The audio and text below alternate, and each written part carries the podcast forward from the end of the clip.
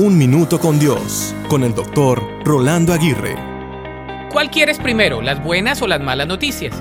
Muchos de nosotros escogemos que nos digan primero las malas noticias porque queremos dejar lo mejor para lo último o como dicen por ahí, amortiguar el golpe.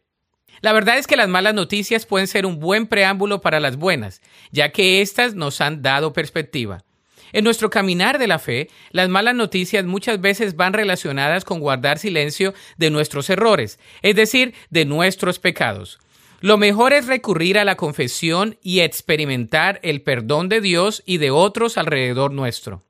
La confesión es la única manera de recibir perdón. Hay un pequeño proceso aquí. Primero, debes sentir la convicción de que has hecho algo mal y deseas arrepentirte. Segundo, debes confesar tus errores y admitirlos.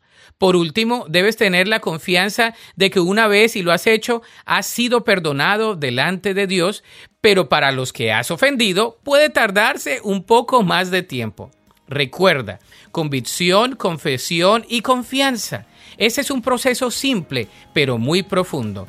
La Biblia dice en el Salmo 32.3, mientras me negué a confesar mi pecado, mi cuerpo se consumió y gemía todo el día. Para escuchar episodios anteriores, visita unminutocondios.org.